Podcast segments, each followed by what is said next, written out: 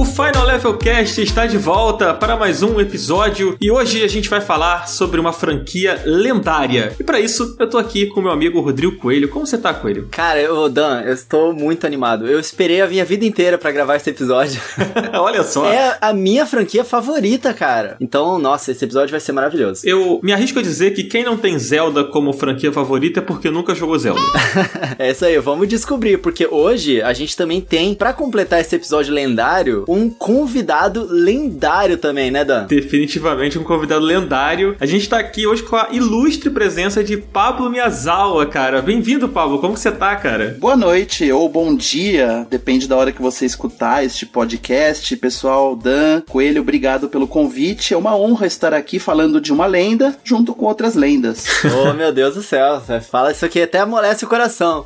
Eu fiquei até arrepiado aqui, fiquei até arrepiado. Que gostoso. Pra quem não sabe, o Pablo, ele é jornalista de games. Se você não sabe, por favor, vá se informar, né? Por favor. Porque o Pablo, ele foi a pessoa que me inspirou a entrar nessa coisa de criação de conteúdo. Eu escrevo sobre games desde que eu tenho, sei lá, uns 10 anos de idade, eu acho, pra blogzinho, etc, né? E eu já falei isso pro Pablo quando a gente se conheceu que foi por causa das matérias dele lá na Nintendo World que eu queria começar a fazer a mesma coisa, né? Que eu via ele lá nos eventos, tirando foto com o Miyamoto, né, não, Pablo? Olha, você me contou essa história aí, né, da inspiração, mas ó, eu, eu acho que você inventou na hora só pra eu ficar feliz ali, né? Porque não é possível. Essa história tá documentada em vários lugares, Pablo, juro pra você. Isso é verdade. Antes mesmo da gente se encontrar. Eu sempre recebo notificação no Twitter daquele tweet que você falou quando você conheceu eu e a Carol, né? Uhum. As pessoas sempre continuam curtindo esse mesmo tweet até hoje, cara. é um exemplo da sua popularidade com teus fãs aí, é um trabalho muito bonito que você faz. Então, como eu disse, é uma honra estar aqui para discutir com vocês sobre, com certeza, a minha franquia favorita também. E retificando o que o Dan falou, né? Quem não tem Zelda como a franquia favorita porque não jogou, eu vou mais longe. Quem não tem Zelda como a franquia favorita tendo jogado é porque não entende nada de videogame.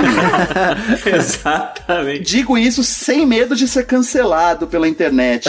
Vai jogar um videogame aí, vai jogar um Zelda, vai jogar uns três Zeldas na sua vida, que é o mínimo que você pode fazer se você acha que você gosta de videogame. E é com isso que a gente começa o Final Level Cast dessa semana, né, não? Não, já mandou o recado, já pode encerrar aqui o podcast, Sabuzeta, sobe os créditos aí.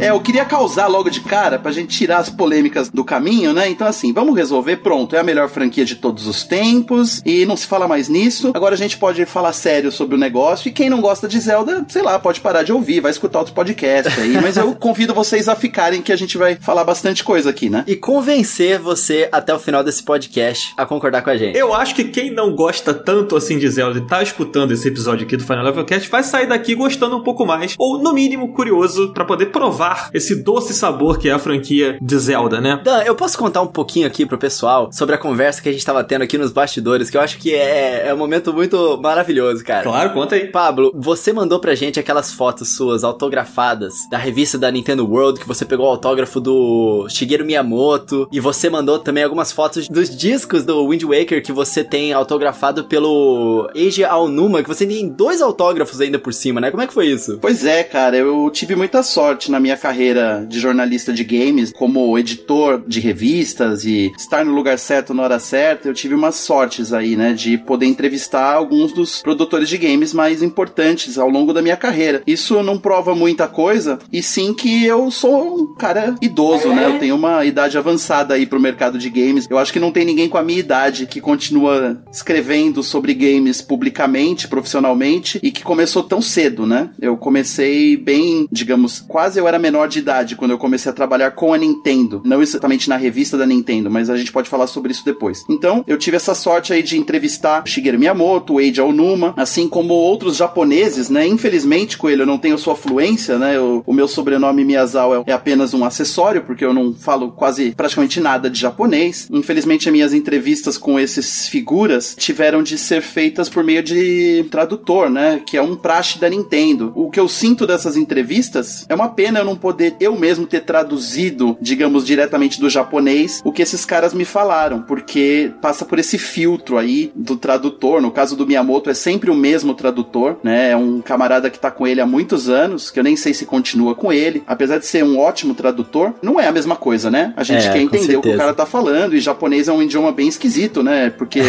o cara fala um montão e é, o resultado da resposta é um pouquinho só, né? Aquele velho clichê que tem em vários filmes, né? Como Encontros e Desencontros, né? O Lost in Translation, Sim. que mostra esse clichê engraçado de japonês é um idioma que fala-se muito, mas o significado é, é curtinho. Mas eu tive essa sorte de entrevistar esses caras duas vezes cada um, né? O Aonuma e o Miyamoto. O assunto era sempre mais ou menos o Zelda. Sempre havia um motivo pra falar de Zelda nas entrevistas, então eu posso dividir um pouco com vocês aí. Mas foi isso, cara. Editar Nintendo World, trabalhar na Rolling Stone me deu várias possibilidades assim que eu tenho muito orgulho de carregar até hoje. Bom demais. E Pablo, o que, que você tem feito hoje aí na internet? Onde a gente encontra o seu trabalho? O que, que você tá aí fazendo de conteúdo pra galera poder procurar você aí, poder acompanhar o que você tem feito? Bom, cara, na parte de games, exatamente, eu não diria que eu estou afastado, porque não é verdade, né? Porque eu continuo publicando, publiquei coisas no IGN Brasil bastante até nos últimos dois anos, mas eu não sou o editor-chefe do IGN, eu não tô mais, inclusive, no IGN, né? Quem me acompanha aí nas redes sociais já deve saber disso, mas eu tava publicando, assim, com certa frequência, uma coluna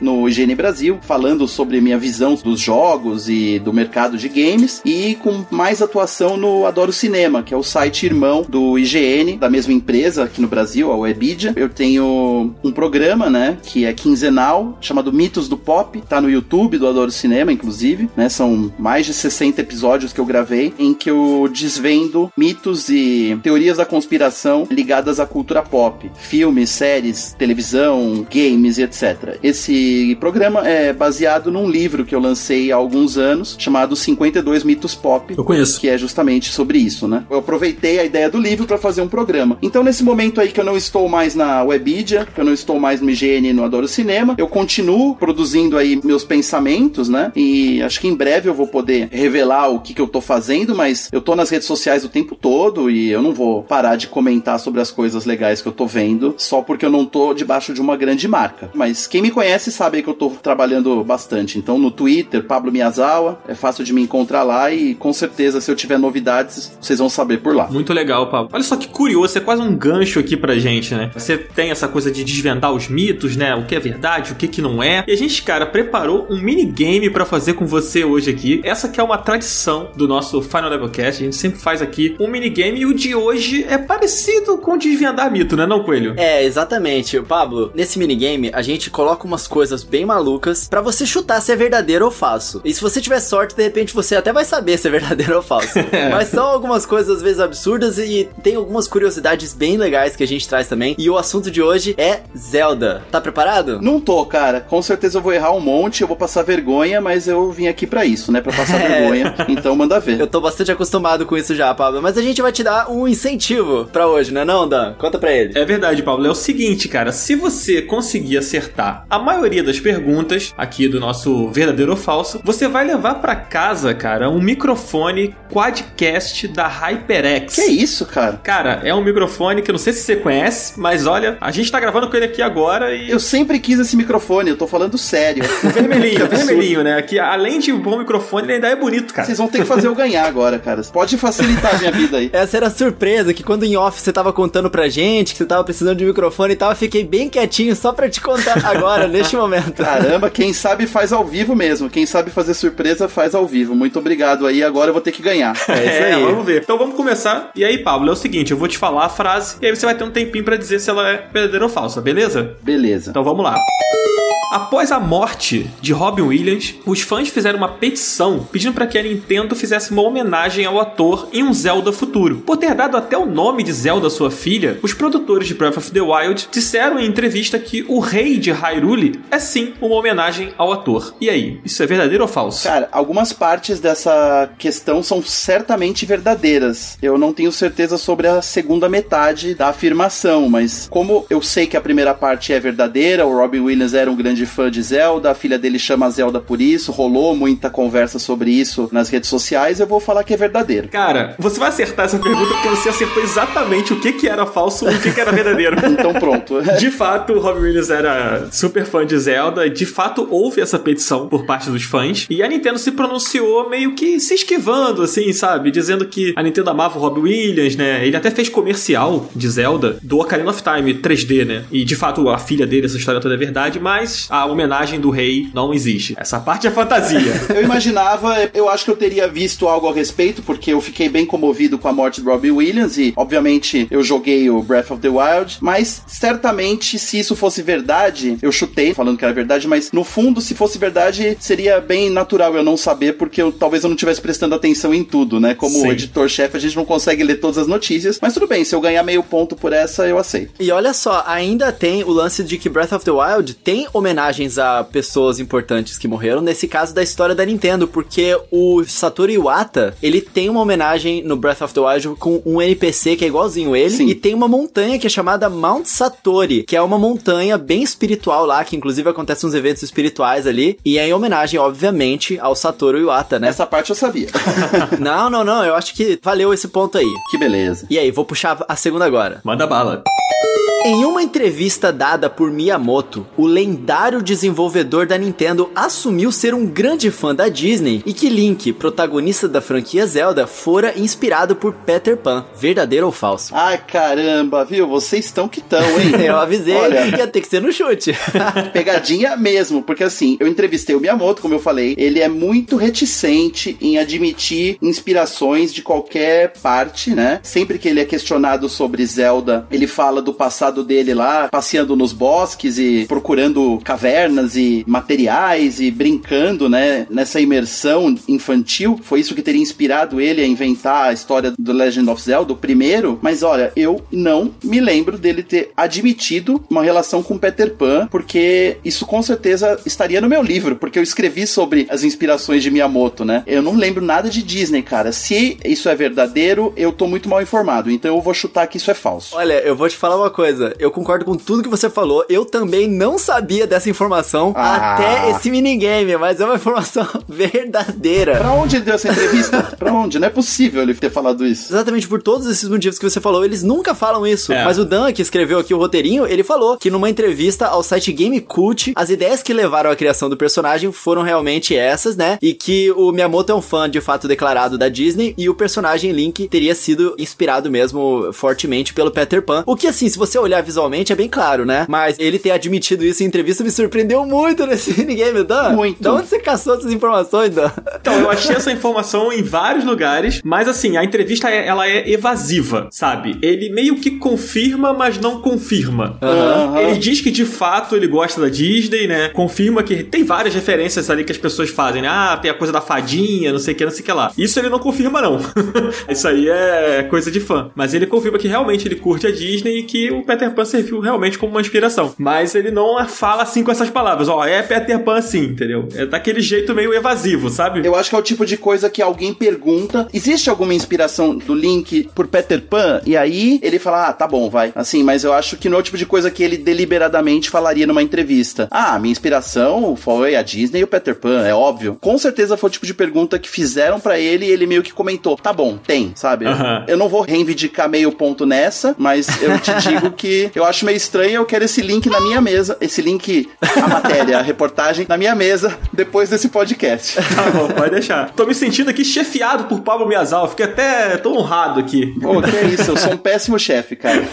Mas olha só, vale a gente lembrar aqui que no Final Level Cast, Pablo, as regras elas mudam conforme o minigame vai passando. Bom saber. Se a gente entender que o seu argumento foi superior aqui à, à pesquisa do minigame, vai valer o ponto, entendeu? Isso já aconteceu em aproximadamente 100% dos minigames. Fico feliz na minha argumentação tá fazendo algum sentido. vamos lá, vamos pra terceira então. Por enquanto, o Pablo acertou duas, né? Uma e meia, vai. Quer dizer, não, tá vendo só? Já fui convencido aqui indiretamente. Mas vamos lá. John Boyne, autor do livro O Menino do Pijama Listrado, em seu mais recente livro, utilizou, por engano, uma receita de Zelda para mostrar um processo de tintura em sua história. Ele teria feito uma busca no Google e ele pegou uma receita do game, sem saber que ela não era uma receita real. E aí, é verdadeiro ou falso? É verdadeiro, cara. Ele queria tingir de vermelho. Exatamente. Daí pediu desculpas no Twitter, só que ele recebeu um massacre das pessoas, falaram assim: é, isso mostra a precisão com que você escreve as coisas, né? Os fatos históricos. Xingaram o cara, falaram que ele não sabe escrever coisas realistas, que ele inventa. Eu não sei quem defender nessa questão, mas é muito engraçado. É demais, assim, você lê o que tá escrito no livro e fala: nossa, o cara literalmente copiou a receita né, da roupa vermelha, né? Eu não lembro assim, mas são produtos e monstros que só existem no Breath of the Wild, né? Eu achei tão engraçado. Inclusive, ele fala do cogumelo Hylian, né? É. Pra quem jogou Zelda, você identifica na mesma hora, assim. Mas eu acho legal que ele admitiu, né? Ele admitiu até com bom humor, assim, dizendo que foi uma situação muito hilária, que eu vou até abrir aspas aqui dele, né? Que isso é, isso é realmente um tanto hilário. Eu estou totalmente disposto a admitir isso. Algo me diz que eu vou contar essa anedota em palcos por anos a fio. É, inclusive essa maneira dele lidar com isso, né, que foi o gatilho pra muita gente xingá-lo, porque falam assim: "Ah, é assim que você escreve os seus livros de não ficção, né, fazendo uma pesquisa porca no Google, é, e você escreveu sobre o nazismo, sabe? Aquela coisa de vamos cancelar as pessoas porque elas não são perfeitas, né? Aham. É, eu não vou nem entrar nesse assunto aqui, porque esse assunto me cansa, na verdade. Esse cara, eu acho que ele agiu da melhor maneira possível que alguém do tamanho dele pode agir quando comete um erro desses, né? Ele podia pôr a culpa em quem fosse, podia simplesmente se omitir, ele foi lá, deu a cara pra bater e sempre tem os pentelhos pra encher o saco, né? Ah, é verdade. Sempre. Isso é regra na Nossa. internet, isso aí. Inclusive, acabando esse podcast aqui, eu já vou fazer o meu tweet falando que essa história do Peter Pan, que não sei o que, que é isso aí, eu vou rir disso pra sempre, porque Pablo Miyazawa me desmascarou ao vivo. Maravilhoso. Dan, acontece o seguinte, Dan, você foi fazer essa pergunta pra um cara que já entrevistou Miyamoto várias vezes e sabe como que ele É, fala. rapaz, tá vendo só? Mas isso aqui era pegadinha, o cara pegou, tá vendo? O cara te pegou na pegadinha. Mas olha só, eu quero fazer aqui a super pergunta. Posso, Dan? Olha, o Pablo teoricamente já ganhou, né? Exatamente, mas eu, eu quero lançar a braba. Não, mas vamos ganhar de verdade. Faz a quarta pergunta aí, que eu, eu não quero truque pra cima de mim, não. Não quero ajuda, não. Pablo, é o seguinte, essa pergunta, se você acertar, tô mudando a regra aqui agora, tá, coisa? Ela vai Tá valer. ela vai valer 3 milhões de pontos. Então, se você acertar, você se torna o recordista de pontos do Final Level Cast. Manda O ver. negócio é o seguinte: super pergunta pra você. Nos primeiros títulos da franquia, Link era um personagem canhoto. Só que a partir do Twilight Princess, a Nintendo tornou o protagonista destro. Verdadeiro ou falso? Putz, grila, como assim? Pera, ele se tornou destro. Isso. A partir de qual jogo? Do Zelda Twilight Princess. Cara, isso é verdadeiro. Eu acho que tem a ver com o controle do Wii. Bom pensamento. Talvez eu tenha errado algum jogo, assim. Eu lembro de certa polêmica a respeito do da mão que ele segura a espada. E eu me lembro de certa polêmica a respeito de a maioria das pessoas utiliza o controle do Wii com a mão direita. Só que o Twilight Princess, eu não sei, talvez eu tenha errado, mas assim, eu acho que tanto pode ser verdadeiro quanto falso, porque eu acho que isso é muito pegadinha mesmo. Desculpa aí. Talvez você tenha mudado algum jogo. Mas e aí, verdadeiro ou falso? Eu acho que é falso, porque isso só teria acontecido em jogos que você usa o controle de movimento. E não é o caso do jogo do GameCube, por exemplo. É aí que tava justamente a pegadinha. Exatamente. Não, o Pablo, ele pegou a pegadinha, não interessa se é verdadeiro ou falso, ele acertou.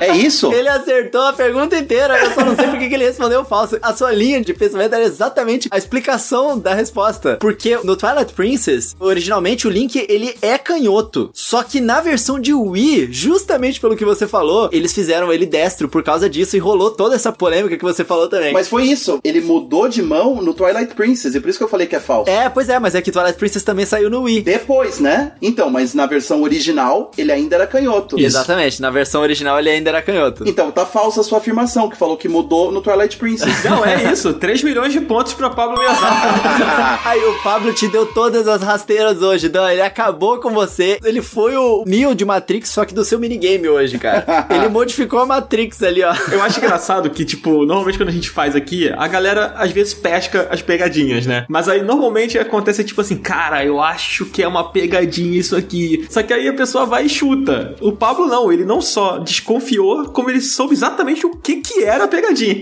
Se você pegar, eu errei todas as perguntas praticamente, só que eu ganhei pontos só pela retórica.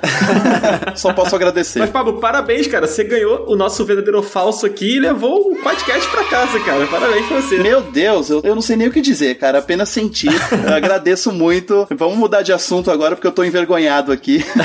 Mas obrigado pela oportunidade de participar da brincadeira. Foi muito legal. Pablo, você vai poder ficar envergonhado com o Quadcast refletindo a sua luz vermelha no seu rosto e vai ficar avermelhado, envergonhado também. Olha só, pode combinar as duas coisas e você pode até fazer, utilizar a sua voz pertinho assim no microfone para poder seduzir os seus telespectadores. Olha só. Que delícia, cara. Eu tô planejando meus podcasts, então agora eu tô muito feliz e agora, aqui diante dos seus ouvintes, eu me proponho, na verdade eu me ofereço a participar de outros podcasts de vocês para falarmos de outras franquias, tais como Pokémon, tais como Super Mario, Earthbound, se você quiser, coisas Nintendo assim específicas. Posso falar dos os bastidores da Powerline e da Nintendo no Brasil. Nossa, queremos muito, muito, muito Então esse pronto. episódio. Olha, Você Pablo, ganhou esse antes bônus, de você então. oferecer, a gente já tava querendo convidar. Então agora só falta marcar a data. Como diria o meme, eu já estou com roupa de ir. Dan, você se prepare pra você não ser destruído no seu próprio minigame depois, hein? Não, o próximo quem vai fazer é você. ah, não. Gente, então vamos pro papo de Zelda? Vamos partir pra isso? Vamos nessa.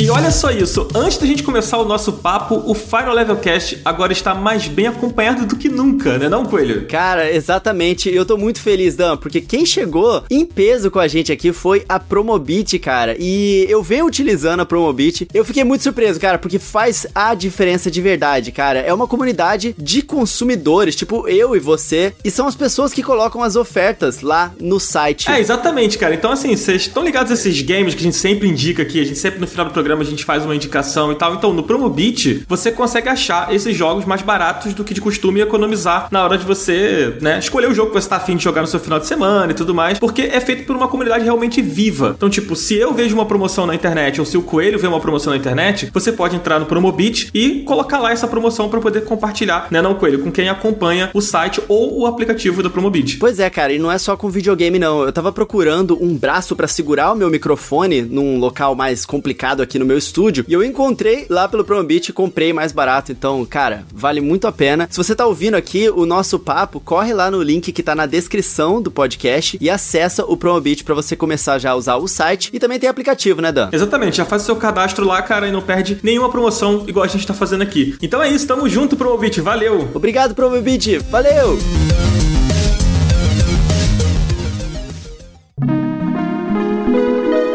A Lenda de Zelda. Cara, essa aqui é realmente uma franquia lendária, né? Ela fez parte da história dos videogames. Tem diversos jogos da franquia que realmente mudaram tudo sobre o desenvolvimento de games. A gente viu isso originalmente até mesmo no Nintendinho. Acho que Zelda só não é o primeiro jogo considerado de mundo aberto, assim, porque existia aquele outro que era só por texto, né? O Adventure. Justamente, mas o Zelda definitivamente ele foi o grande passo à frente dos jogos em mundo aberto numa época onde a gente só tinha jogos side-scroller, jogozinhos ali visto de cima, e eles criaram um mundo gigantesco, cheio de mistérios e cheio de formas de você explorar ele de forma não linear, inclusive, né? Porque o Zelda do Nintendinho ele já começava assim, você era jogado no meio do jogo ali e você podia ir pra onde você quisesse e explorar aquele mundo na ordem que você quisesse, coisa que a gente não via naquela época. Então, acho que a primeira coisa que a gente tem que fazer, pra quem tá super perdido aqui, é falar um pouco sobre do que que se trata Zelda. Dan? Se trata da maior franquia de todos os tempos. Pronto, acabou. É isso.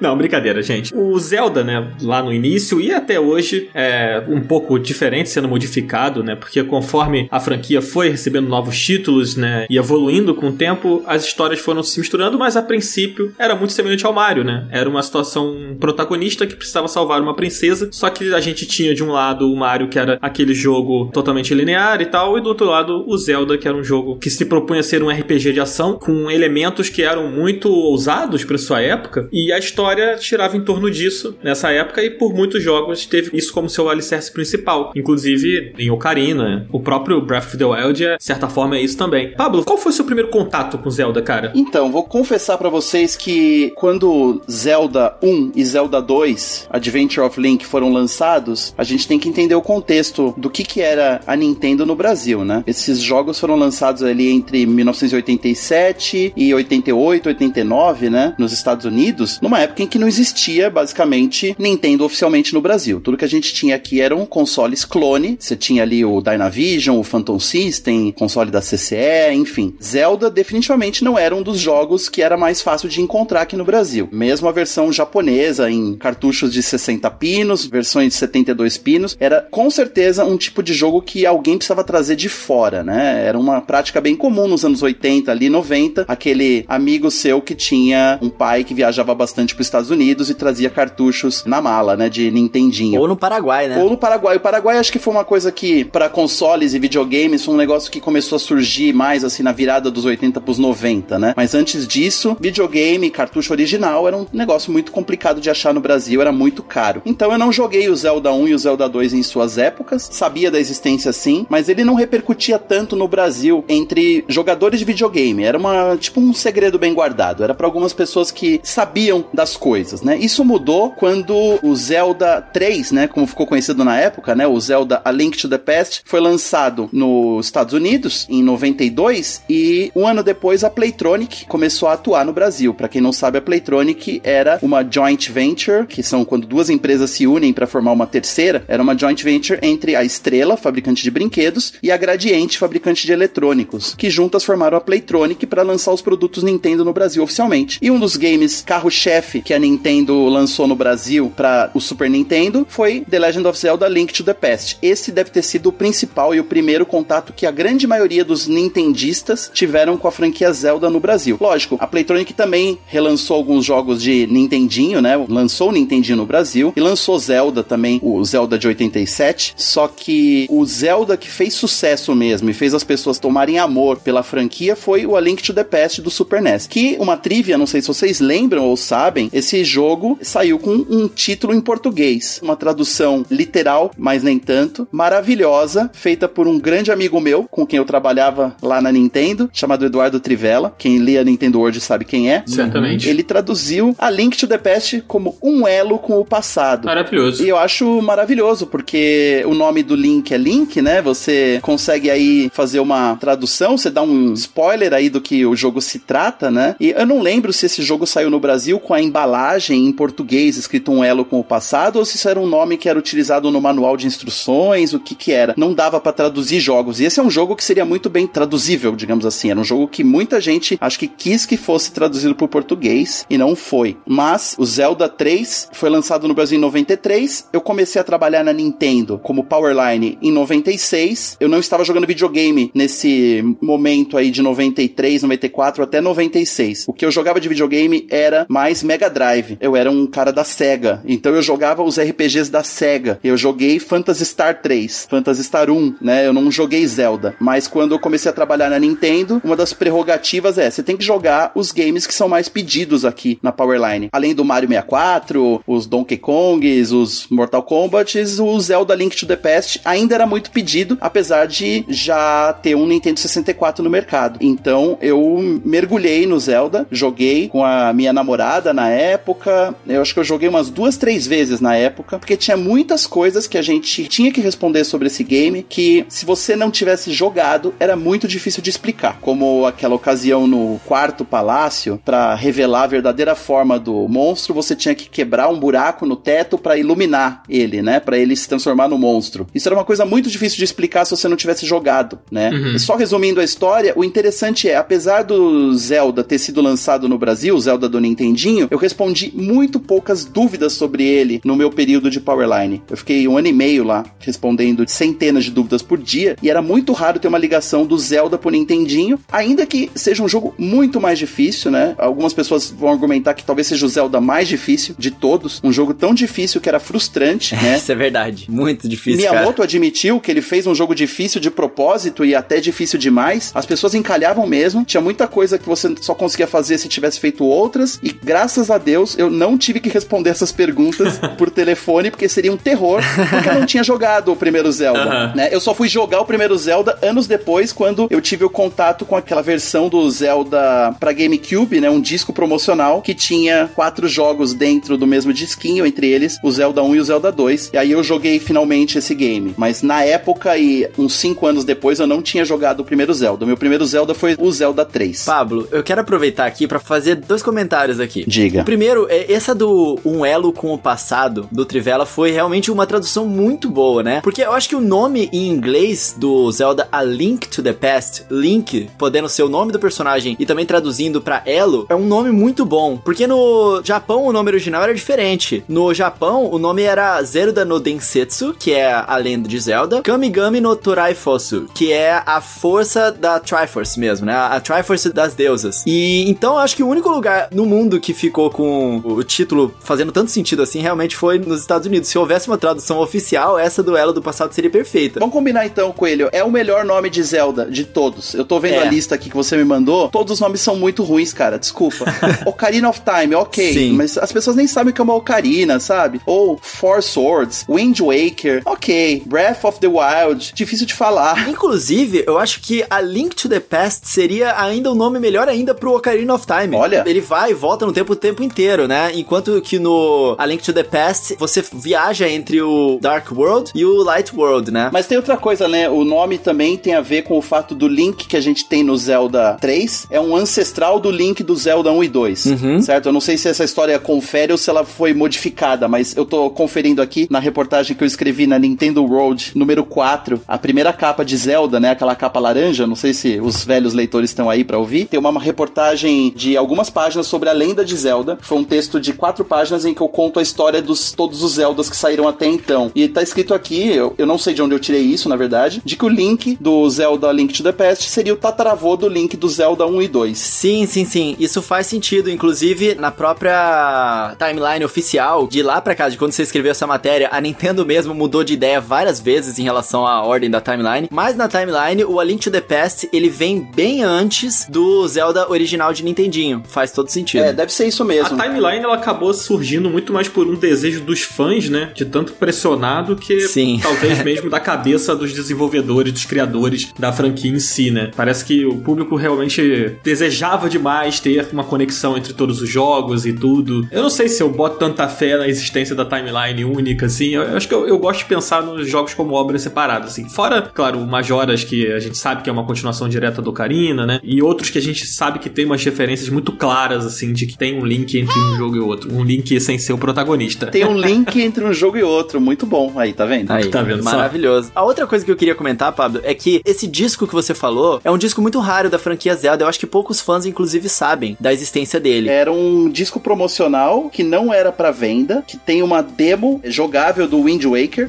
dentro desse disquinho de GameCube e também quatro jogos, que é o Zelda 1, o Zelda 2, o Zelda Ocarina of Time e o Zelda Majora's Mask. Todos eles em um único disquinho. Eu gostei do barulhinho que você fez aí, que deu pra ouvir daqui. Você abriu a caixinha agora mesmo, não foi? Eu abri, cara, e tem um manual lindo aqui. Tem. Sabe o que é mais lindo, Pablo? Eu vou contar pra você. Eu sou uma das poucas pessoas que tem esse disco. Se você for procurar no eBay hoje, o preço desse disco é bem caro, assim. Ah, que beleza. E sabe por que que eu tenho? Eu já te contei isso antes. É porque na na época da Nintendo World, vocês fizeram uma promoção onde tinham vários ganhadores. E aí a maior parte das pessoas ganhavam as camisetas. Mas um seleto número de pequenas pessoas que ganhassem o super prêmio, além da camiseta e do boné, ia ganhar também esse disco que não era pra venda. E uma das pessoas que ganharam esse disco fui eu, e quem enviou pra mim foi justamente você, que foi o que você me contou na época. Não sei Que se você se loucura. lembra disso. Maravilha, aí, tá vendo, cara? Um elo com o passado. O ela com o passado. Perfeito, perfeito.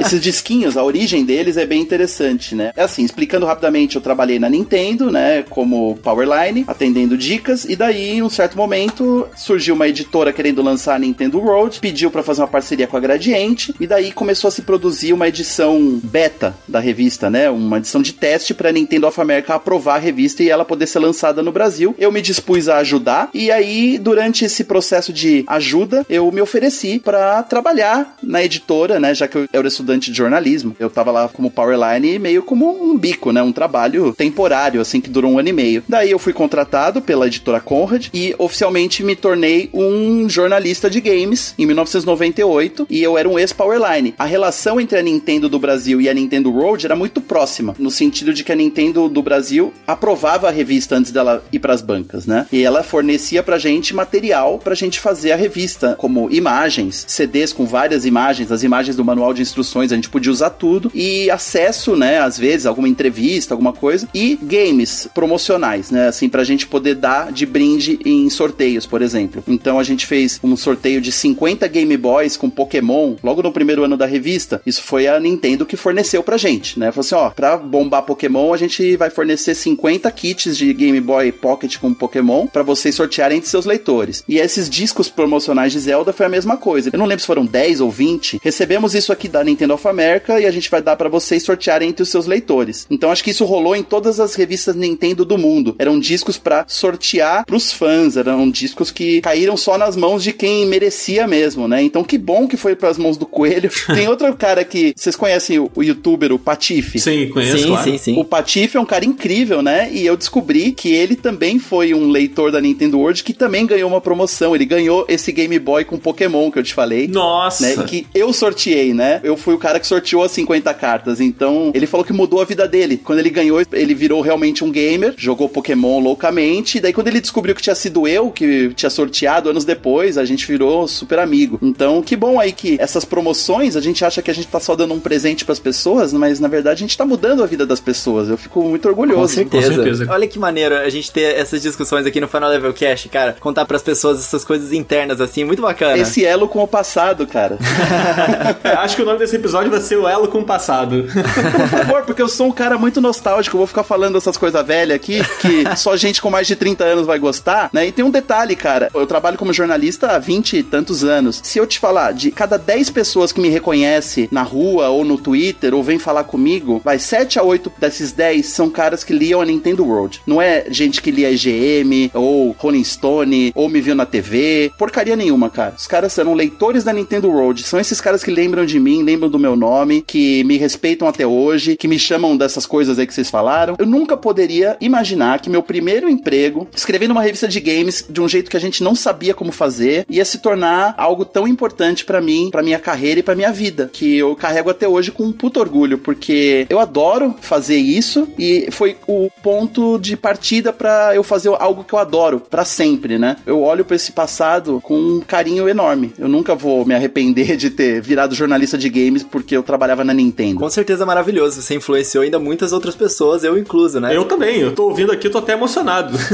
é engraçado que a gente tá falando sobre nostalgia, a gente tá falando sobre o tempo em si, que é o, o grande pilar dessa franquia que a gente escolheu hoje para falar nesse episódio, né? Não apenas o elo do passado, mas o Ocarina of Time e tantos outros jogos de Zelda falam sobre o tempo, falam sobre essa passagem, e isso mexe, reforça ainda mais a nossa nostalgia. Então, Pablo, quando eu perguntei para você seu primeiro contato com Zelda, e a gente teve essa viagem aqui ao passado, você contando tantas histórias incríveis, dá para ver o quanto Zelda é importante para você também, né? Acho que para todos nós aqui. É por isso que é uma franquia tão lendária também. É uma franquia que eh, atestou o espaço do tempo ali, e ela trata muito disso, inclusive o próprio Majora's Mask, você tem que cuidar disso o tempo inteiro. A gente vê muito jogos pós-apocalípticos, né? O Majora's Mask é um jogo pré-apocalíptico. Exatamente. Que você sabe que o mundo vai acabar e você tem um três dias pro mundo acabar e você tem que fazer o máximo que você pode até o momento que você consegue voltar no tempo e ficar naquele ciclo preso, né? Que foi uma grande mudança também na série, né? Uma das grandes mudanças. Pois é, é eu vou aproveitar, vou levantar uma bola aqui, já vou até passar pro Pablo também. A gente aqui,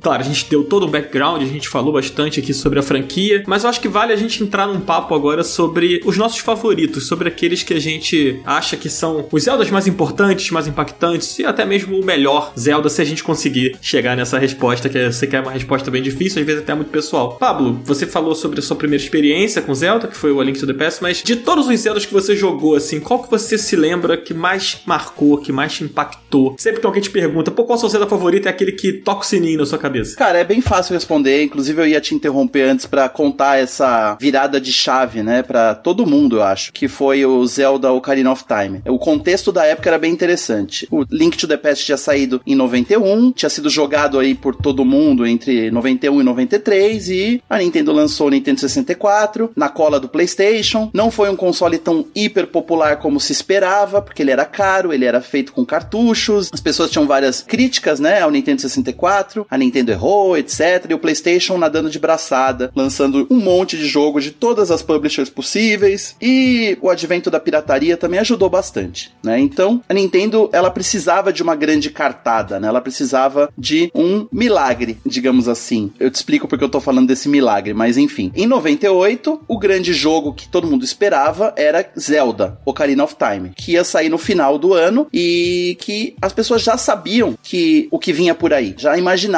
que viria um jogo enorme, algo assim revolucionário. Mas Pablo, você que estava já trabalhando dentro disso em 1998, está falando aí sobre essa expectativa de todo mundo. Você se lembra da sua expectativa? Você esperava que o Ocarina fosse ser o que ele é? Cara, se eu não esperava, eu tava fingindo quando eu escrevi esse texto aqui da matéria de capa da edição 4 que eu tô lendo agora. 98 foi um ano bem especial para mim, né? Eu entrei na Nintendo em 96, no final de 96, e em junho de 98 eu fiz minha transição para a editora Conrad para fazer a revista da Nintendo. Então, eu estava metade do ano dentro da Nintendo do Brasil, atendendo o telefone, né, jogando os games antes e tudo mais, ouvindo os bastidores de lançamentos e coisas, e no meio do ano eu fui para a editora para fazer a revista. Então, de uma hora para outra eu perdi esse contato com os bastidores da produção das coisas, né? E então eu não tinha mais essas informações, mas eu tinha, eu carreguei comigo a expectativa de que o fim do ano, o grande puxador de vendas do Natal para Nintendo, que já chamava Nintendo by Gradiente, não era mais Playtronic, seria o Zelda. A gente sabia que o Zelda no final do ano ia botar para quebrar. Era o jogo que a Nintendo no Brasil ia investir mais, ia lançar mais cartuchos, né? A gente pensa que era fácil lançar um monte de jogos, assim, a Gradiente ela tinha várias dificuldades em lidar com isso, com a Nintendo of America. Ela era obrigada a lançar todos os jogos first party no Brasil, mesmo que fosse uma quantidade bem pequena e mesmo que fosse um tipo de jogo que não pegava no Brasil. Isso era um problema. Às vezes para lançar um jogo que funcionaria melhor no Brasil, para conseguir fazer mais quantidades, né? Lembrando que esses jogos não eram fabricados no Brasil, então o Brasil não estava no topo da cadeia alimentar da Nintendo, né, no mundo. Então, eu me lembro que um dos problemas que a Nintendo teve por aqui foi que não conseguiu uma quantidade razoável de cartuchos para colocar nas lojas. Uhum. A Nintendo of America proporcionou, eu tô contando isso pela primeira vez, inclusive.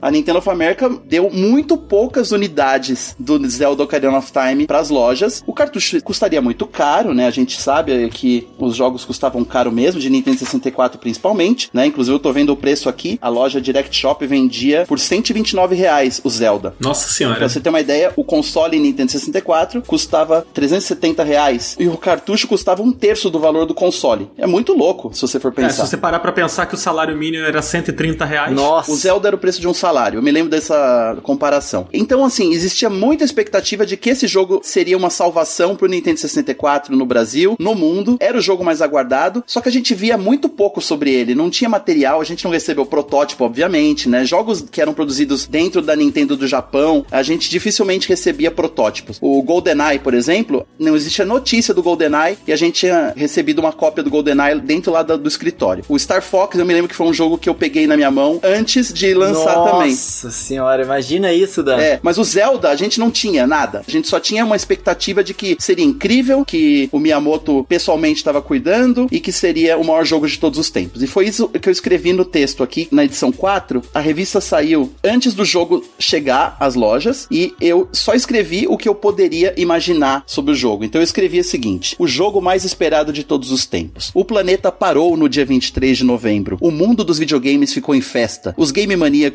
em êxtase. O motivo: finalmente foi lançado o game mais esperado de todos os tempos, The Legend of Zelda Ocarina of Time. E todo o falatório em cima do jogo não foi em vão. Zelda é mesmo Duca, o melhor jogo do ano, sem sombra de dúvidas. Cara, eu escrevi isso sem pegar o jogo na mão. Caraca, eu tô arrepiado, eu juro por Deus. Eu tô arrepiado, eu juro pra você, eu tô arrepiado. eu escrevi esse texto e escrevi essa primeira matéria do Zelda, acreditem, sem ter jogado o Zelda. É a primeira parte do detonado, da página 32 à página 41, que vai até a hora que o link fica grande. E eu não tinha posto a mão no jogo, cara. Eu escrevi todo esse texto baseado no manual e no guia que vinha junto com o jogo. Um guia que a gente pôde pegar antes. Na verdade, a gente teve o guia na mão antes de pegar o jogo. Eu escrevi a matéria sem jogar, baseado no guia. Isso ninguém sabe. As edições seguintes tinham o restante do detonado e eu tive que aí sim jogar, procurar todos os itens, procurar tudo que tinha e escrever. Só que era um jogo tão grande, o nosso tempo para fazer a revista era curto, né, relativamente. A gente teve que dividir detonado em muitas edições. Normalmente isso seria ruim, dependendo do jogo isso não seria aceitável, né? Detonado tem que caber numa revista e pronto. Mas no caso do Zelda, ninguém reclamava, porque cada edição tinha uma coisa nova, tipo o guia das esculturas, né, daquelas aranhas lá, todos os pedaços de coração e não sei o que. Então, o tamanho do jogo me permitiu que eu pudesse fazer no meu tempo, no meu ritmo. É lógico, eu também tinha ajuda do guia oficial de Zelda, né, que era um produto lançado só nos Estados Unidos. Uhum. Mas assim, foi tanto contato com Zelda,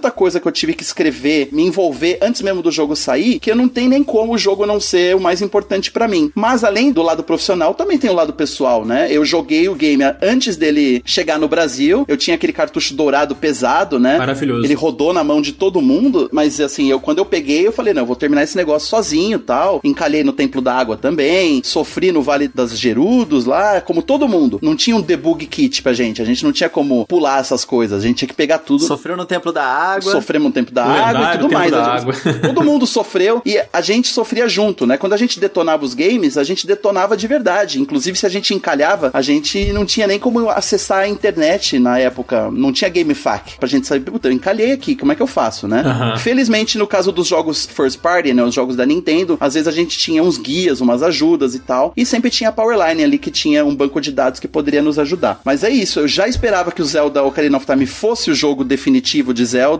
E até hoje, 20 e tantos anos depois, eu ainda acho. Essa certeza só foi um pouco abalada para mim, três anos atrás, com o Breath of the Wild. Foi aí que eu peguei e pensei, talvez eu tenha que modificar a minha ideia sobre qual é o melhor Zelda. Nossa. Mas a gente fala sobre isso depois. Palavras muito fortes.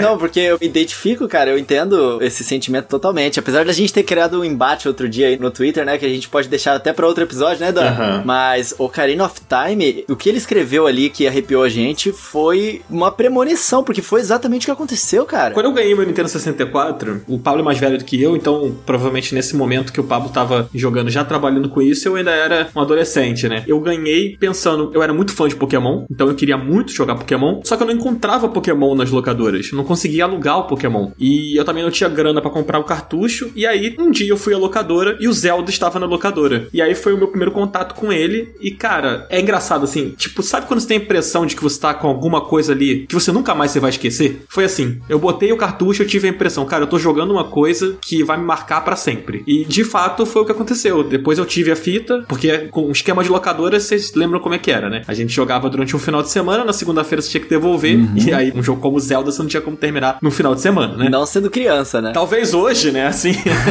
naquela época, para mim, que não dominava inglês, então eu precisava da ajuda da minha mãe, que era professora de inglês também. Ela tinha que me ajudar a entender algumas coisas, outras eu fui com dicionário e tal. Inclusive, o Zelda é um dos grandes responsáveis pelo que eu sei de inglês hoje, assim. O Zelda começou ali, abriu a porta para mim. Acho que para você e para muita gente, viu, Dan? É? Acho que muita gente fala sobre o Zelda como o jogo que estimulava você a jogar com o dicionário do lado, assim. É. Eu fui uma dessas pessoas. Eu aprendi para é. poder jogar Zelda. Eu queria aprender inglês para poder jogar Zelda. Vai ser difícil a gente ter tempo aqui para falar de todos os Zeldas, né? Porque são 20 títulos da franquia, mas eu acho legal que a gente passe pelos principais. A gente falou do Ocarina e uma coisa assim, eu tava conversando esses dias mesmo com alguns amigos, aí rolou esse embate que o Coelho levantou aqui no Twitter, né? Que algumas pessoas começaram a, a levantar quais eram seus Zeldas favoritos, qual era melhor do que qual e tal. E aí surgiu esse embate aí no Twitter, que é claro, tudo na leveza, né? Ninguém tava brigando com ninguém. Quer dizer, as pessoas brigam, né? Eu não tava brigando com ninguém, porque, pelo amor de Deus. Mas enfim, e eu considero o Zelda Ocarina of Time, assim, não apenas o melhor Zelda, como provavelmente o maior jogo de todos os tempos. Assim. Não discordo de você, não. Cara. Essa é uma afirmação difícil de fazer, né? A gente não pode ser anacrônico,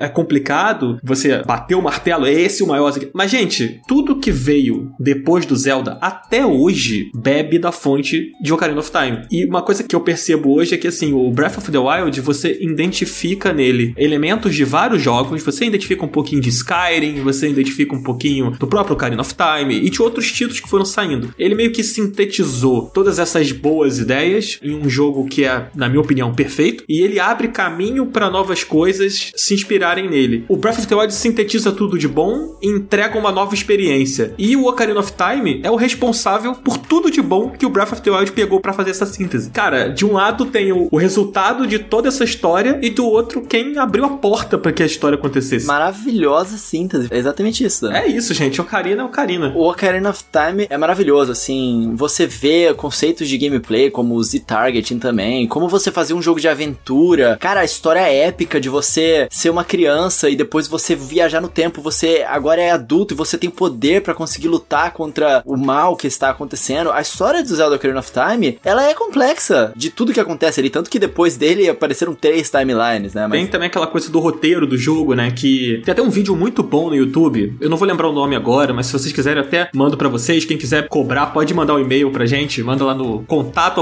finallevelcast.com que eu mando o link para vocês ou poste no Twitter. Pede pro pessoal, Dan, entrar no Telegram que você manda o link lá. É isso. Coelho bem lembrado. E aí, para poder abraçar vocês que estão escutando a gente aí e pra gente poder trocar uma ideia mais próximo também. Então, esse tipo de coisa, esse tipo de link, esse tipo de informação, quem quiser saber mais, quem quiser que a gente mande, a gente vai mandar nesse grupo. Ou, se vocês quiserem falar com a gente também pelas redes ou pelo nosso e-mail, tá na descrição do episódio, tá na descrição do podcast. Vocês podem mandar uma mensagem. Mas esse vídeo que eu tô falando é um youtuber que ele pega quantas vezes ao longo do Ocarina of Time a palavra sofrimento é repetida pelos NPCs.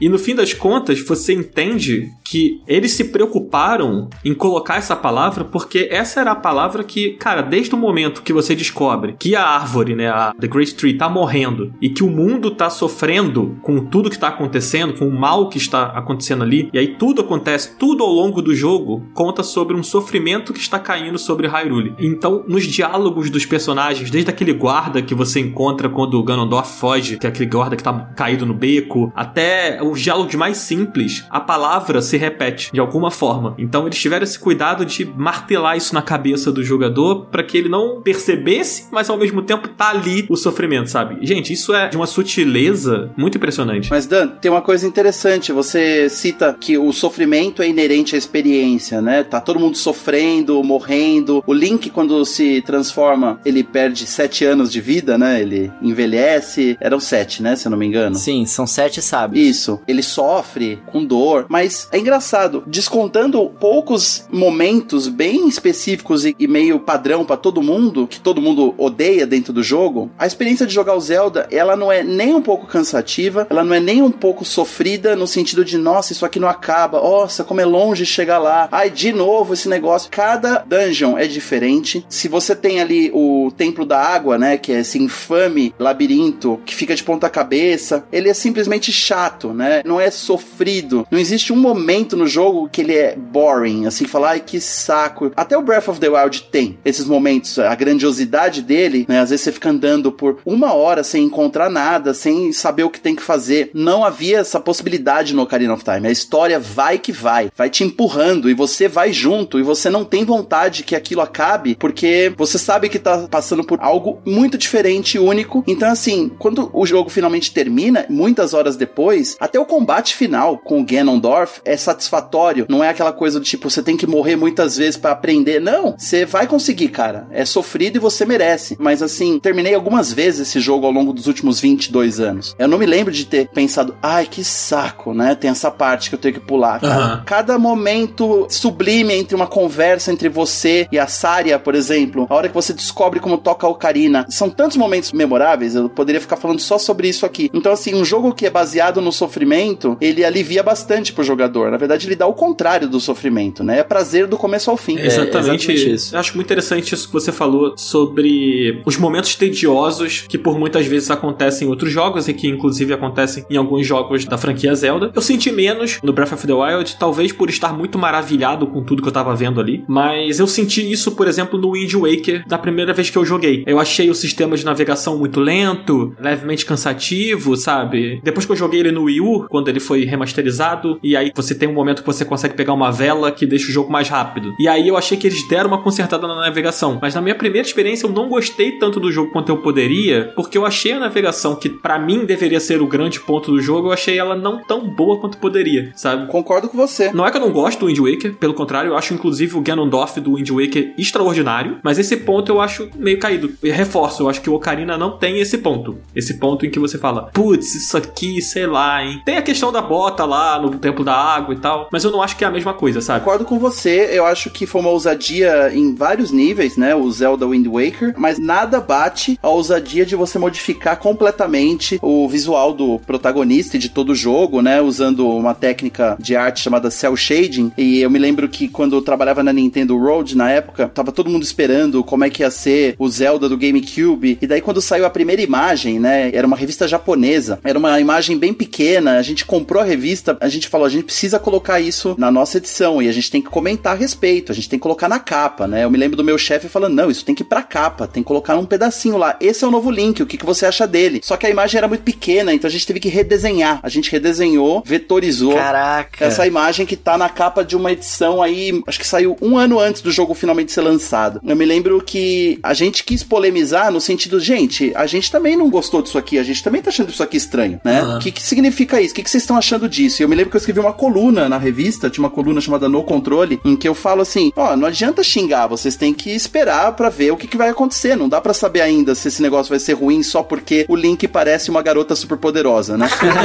eu acho que hoje ninguém lembra do jogo por isso, né? Isso que é interessante. Ninguém olha e fala assim, nossa, que aberração. Fala assim, ah, isso aí foi quando o Zelda ficou bem diferente. Mas quem jogou lembra exatamente desse marasmo aí, literal. O jogo é meio lentão, né? O jogo não anda muito pra frente e tal. Tem muita gente, como um amigo nosso que está aqui nessa ligação, que considera este o melhor Zelda de todos os tempos. E eu faço questão de escutar você, Coelho. Por quê? Eu acho que todo mundo tem o direito de estar errado, não tem problema.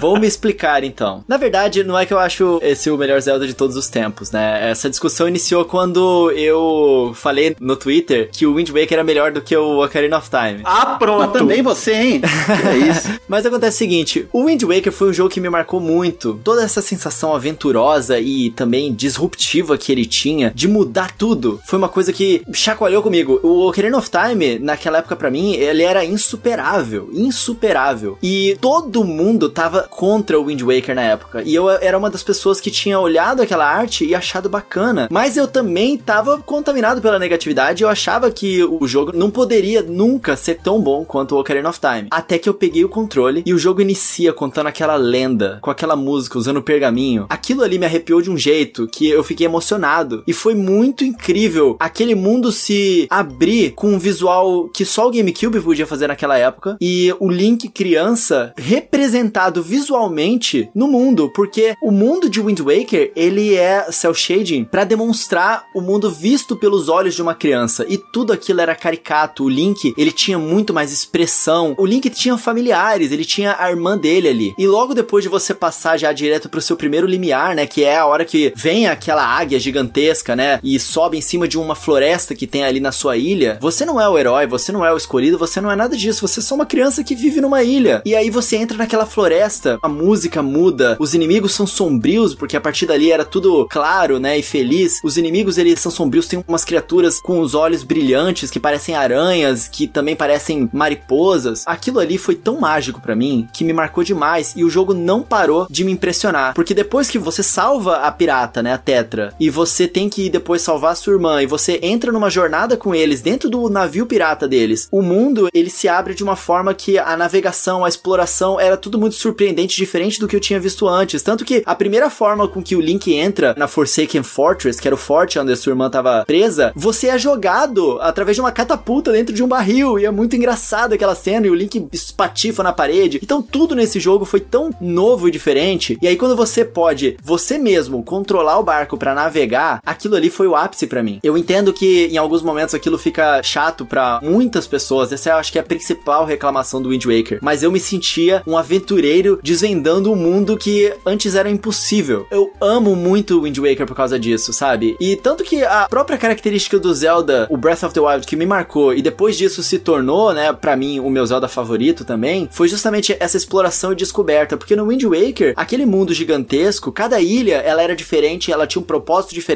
você encontrava alguém diferente e você nunca sabia porque você iniciava aquele mapa, assim como no Breath of the Wild, você tinha que manualmente ir marcando as coisas no mapa, né? Você encontrava o peixinho, aí ele abria aquela ilha para você ali no mapa. Então, na hora que você tava navegando e você via umas coisinhas pretas no horizonte, você chegava até lá, era sempre uma descoberta nova. E eu nunca tinha sentido aquilo num jogo, sabe? Daquela forma. Então, o Wind Waker para mim, ele pegou tudo que o Ocarina tinha feito de certo e ele exponenciou aquilo de diferentes formas criativas e, e surpreendentes. Então me marcou demais aquilo. Muito bom. É, eu acho que ele perde bastante pro Ocarina na questão do ritmo, por conta dessa coisa da exploração. Sim, eu entendo isso totalmente. Aí eu já acho que tá um pouco abaixo por isso também. Também pela questão da época, mas eu acho que para mim o maior mérito do Wind Waker, se você olhar para a história da franquia, é o quanto Zelda conta histórias bem quando o jogo é mais cartunesco. Parece que eles conseguem fazer isso melhor. Eu acho que quando você joga o Twilight Princess, você vê o quanto eles se distanciam em termos de profundidade de história, assim. Fora a Midna, que é uma ótima personagem. Eu amo a Midna. E a Midna é super cartunesca também, né? É, exatamente. Mas todo o resto do Twilight Princess, os chefes não são tão marcantes. Eu acho o Link pouco carismático nesse jogo. E sem contar que fica mais datado, né? Mesmo sendo remasterizado, ele se torna menos eterno, talvez, ali por isso. Enquanto o Wind Waker voltou na versão HD, né? Do Wii U, tipo, como se fosse um jogo daquela geração, sabe? É, então, assim, tem vários pontos, assim. Eu acho que o Wind Waker, ele escracha isso, assim. Olha só, quando é nesse esquema aqui, mais cartunesco, mais bonitinho, mais fofinho, parece que a Nintendo brilha, sabe? É, com certeza. Nisso ele brilha muito. Eu não falaria melhor, gente. Vocês estão dando aula aqui de Wind Waker e Twilight Princess para mim.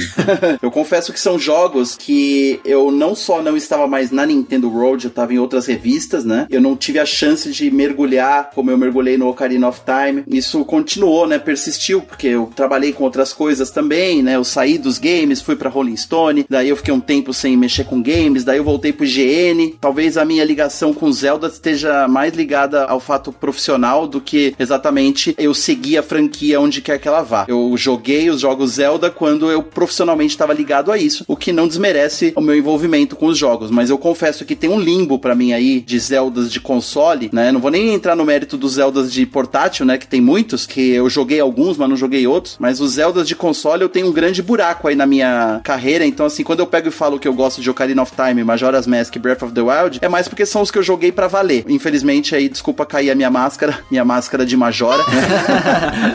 eu não joguei o Twilight Princess e eu não joguei o Skyward Sword. Eu tenho um, um pouco de vergonha de admitir. Tá, mas dá tempo. Vai vir aí pro Switch. Eu tenho fé que eles vão vir pro Switch aí a gente joga. E, gente, sabe uma coisa, assim, que eu acho legal a gente citar sobre o Wind Waker também, que eu acho que foi bastante disruptivo, considerando os jogos anteriores também, que sempre foram bem apocalípticos, e a questão do sofrimento do Ocarina of Time também. No Wind Waker, eles mudam o clima. Aquele mundo, ele é um mundo pós-apocalíptico, onde tá tudo inundado por causa do grande mal que aconteceu, que tomou aquele mundo e as deusas tiveram que inundar tudo. E o mundo, ele não mostra as pessoas sofrendo igual no Ocarina of Time. Ele mostra as pessoas vivendo apesar disso, assim como o Breath of the Wild também faz. É um mundo onde as pessoas elas têm a possibilidade de viver aquele pós-apocalipse como se fosse um normal. O jogo ele não te faz prestar atenção no sofrimento o tempo inteiro. Ele tá ali na jornada do Link querendo salvar a sua irmã, mas as pessoas que estão vivendo ali, as ilhazinhas, elas são prósperas é, do jeito delas. Tudo tem um clima muito diferente do Ocarina of Time. Então, eu acho que esse jogo ele tem esse mérito também, porque normalmente as sequências, elas dão continuidade ao clima e às coisas que o jogo anterior faz. E o Wind Waker, ele veio e quebrou tudo isso. E aí o Twilight Princess voltou para resgatar o que as pessoas sentiram falta do Ocarina of Time, né, com esse climão. Muito bem, acho que é, é isso aí. É engraçado que isso é muito próximo da nossa realidade, né? O mundo onde tudo deu errado e todo mundo tem que viver como se nada estivesse acontecendo, porque não tem o que fazer. verdade, não, verdade. Mas a gente tá sendo o tempo inteiro lembrado do sofrimento.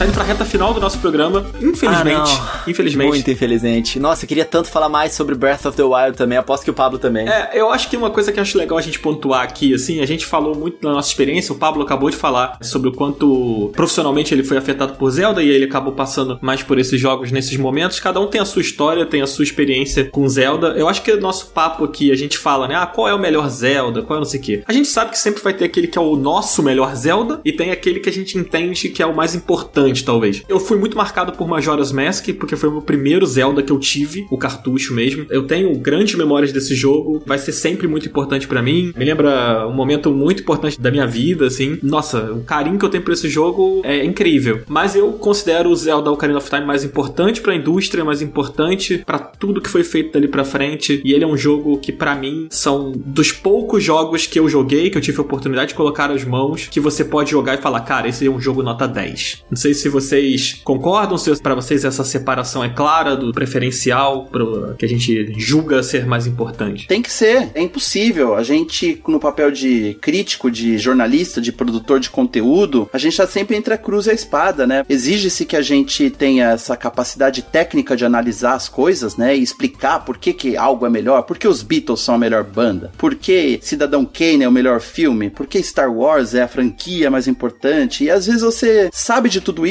né? Como jornalista, como especialista, mas a real é que você quer pegar e falar que o seu jogo favorito é outro, sabe? Que seu filme favorito é, é um guilty pleasure, né? Eu fico muito confortável hoje, mas eu acho que deve ser porque eu tenho essa experiência de vida, passei por muita coisa, de pegar e admitir as coisas e falar quando eu acho que eu discordo e concordo. E eu gosto também de contrariar aquela ideia de que toda unanimidade é burra, né? Que não é verdade, assim. Tem certas coisas que são unânimes e são incríveis. No caso do Zelda, o tamanho de Zelda hoje é porque muita gente fala a mesma coisa. Muita gente fala, é o melhor jogo de todos os tempos, é a melhor franquia de todos os tempos. E não é porque tem tanta gente falando e gritando que isso se torna verdade. É porque no caso é mesmo, né? Então, os meus Zeldas favoritos são realmente aqueles que foram aclamados por todo mundo, né? E eu não tenho nenhuma vergonha disso. Não é porque eu sou um cara com bagagem que eu preciso pensar diferente de todo mundo. É muito gostoso pegar e falar, ah, não, vocês gostam de isso, isso e isso, mas na verdade eu gosto disso aqui, ó, que você nunca ouviu falar. Eu falo com maior certeza. Meus Zeldas favoritos são Ocarina of Time e Breath of the Wild, que são justamente os jogos que mereceram nota 10 por todo mundo. Só que meus motivos não são apenas técnicos, são totalmente pessoais. É a minha experiência pessoal com esses dois jogos, experiências transformadoras, cada uma num momento diferente da minha vida. Num momento eu tinha 20 anos e no outro eu tinha 40. É interessante, eu nunca tinha refletido sobre isso, né? Mas jogar o Breath of the Wild no momento em que eu joguei, a quantidade de horas que eu joguei, eu joguei mais de 250 horas por aí, num espaço muito curto de tempo, durante 30 dias seguidos, durante todas as madrugadas de um certo mês, em que minha vida estava se transformando completamente. Nunca vou me esquecer dessa experiência. E, por coincidência, é o melhor jogo lançado aí nos últimos anos. Então, às vezes, o jogo que é tão importante, a unanimidade, ela realmente é real. Assim, ela realmente significa que aquele jogo vale todo esse confete que as pessoas vão continuar jogando nele para sempre. Nossa, maravilhoso. Eu acho que não tem outra forma de melhorar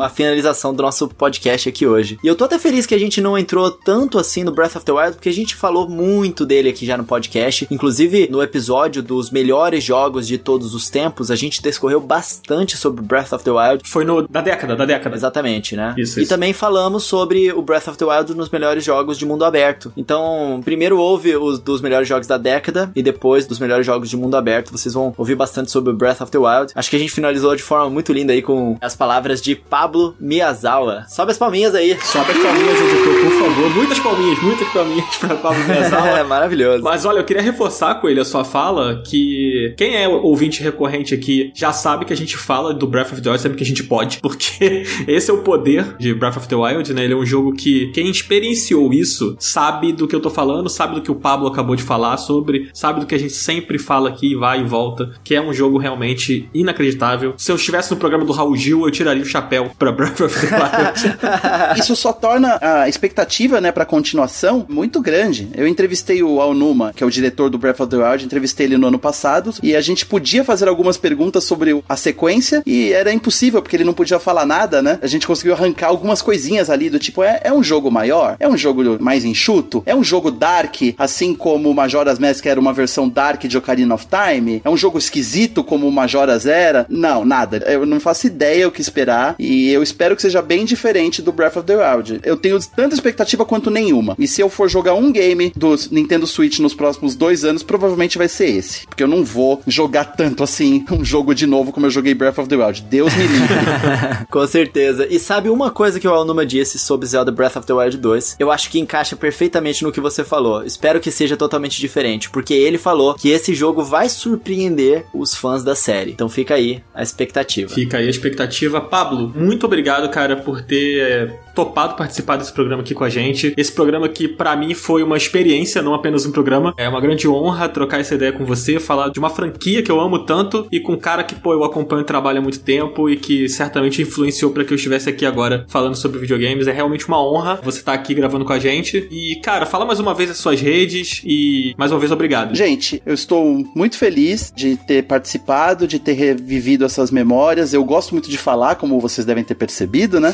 e não só porque é um assunto assunto que eu gosto e domino, mas porque o clima desse papo tava muito agradável, vocês me deixaram muito confortáveis. Eu estou realmente, de fato, emocionado com as coisas que a gente conseguiu tirar aqui de um tema tão simples, né? Uma franquia de videogame, porque é isso, game é vida, né, cara? Os games acompanham a gente ao longo da nossa vida. Então, a gente poder refletir sobre isso, né? Poder viver, poder jogar e no futuro poder refletir sobre o que, que essas experiências nos causaram, o impacto que elas tiveram e como elas nos acompanharam em momentos diferentes, é muito legal. Então, parabéns aí pelo trabalho que vocês fazem, pelo podcast maravilhoso. E eu tô no Twitter, Pablo Miyazawa, eu tô no Instagram, Pablo Mi, Pablo M-I-Y, e eu vou estar em todo lugar em breve. Vocês vão ouvir falar de mim. Muito obrigado pelo convite. E em breve estará aqui novamente, porque a gente vai te convidar de novo pra gente falar mais. Maravilha. Gente, vocês podem me encontrar também, arroba Rodrigo Coelho C no Twitter. Se vocês não sabem escrever Miyazawa, entre lá no meu Twitter que vocês vão encontrar a arroba do Pablo fixado, que eu nunca vou tirar aquilo de lá, que é o maior orgulho da minha vida, Pablo. Tô muito feliz mesmo de estar aqui com você hoje. É isso aí, galera. Também vocês podem acompanhar a timeline de The Legend of Zelda lá no meu canal, Coelho no Japão. Eu tô fazendo uma série que já tá no quinto episódio sobre todos os jogos explicando especificamente como que funciona a timeline e toda a história dessa série que é tão rica. Então, se você pesquisar por timeline Zelda Coelho no Japão, você vai encontrar a série e tá muito bem produzida. Convido vocês a ouvirem. Bom demais. Bom, gente, eu sou o Dan, né? Ou vocês podem me chamar também de Joga Dan. Inclusive, esse é o meu arroba lá no Twitter, arroba joga underline Dan. Vocês também me acham com esse mesmo arroba no Instagram. E se você jogar no YouTube, você também encontra o meu canal lá, que eu também faço vídeos quando dá pra fazer, né? Mas toda quarta-feira, às 10 horas da manhã, eu tô aqui ao lado de Rodrigo Coelho, ao lado também da Márcia Effect, que hoje não tá gravando aqui com a gente, nossa querida Márcia, mas normalmente está aqui com a gente também. E é isso, toda quarta-feira às 10 a gente tá aqui com um novo Final Level Cast pra vocês. Eu espero que vocês tenham gostado desse programa tanto quanto eu gostei, que eu gostei muito mesmo. E eu gostaria que subisse o som de Requiem of Spirit, de Ocarina of Time, que é uma música que eu amo demais e quero que termine com ela. Espero que o editor leve isso em consideração ou me ignore e corte tudo isso que eu tô falando agora. Mas é isso. Muito obrigado, gente. Até semana que vem. Valeu, Pablo. Valeu, Coelho. Tchau, tchau, gente. Valeu.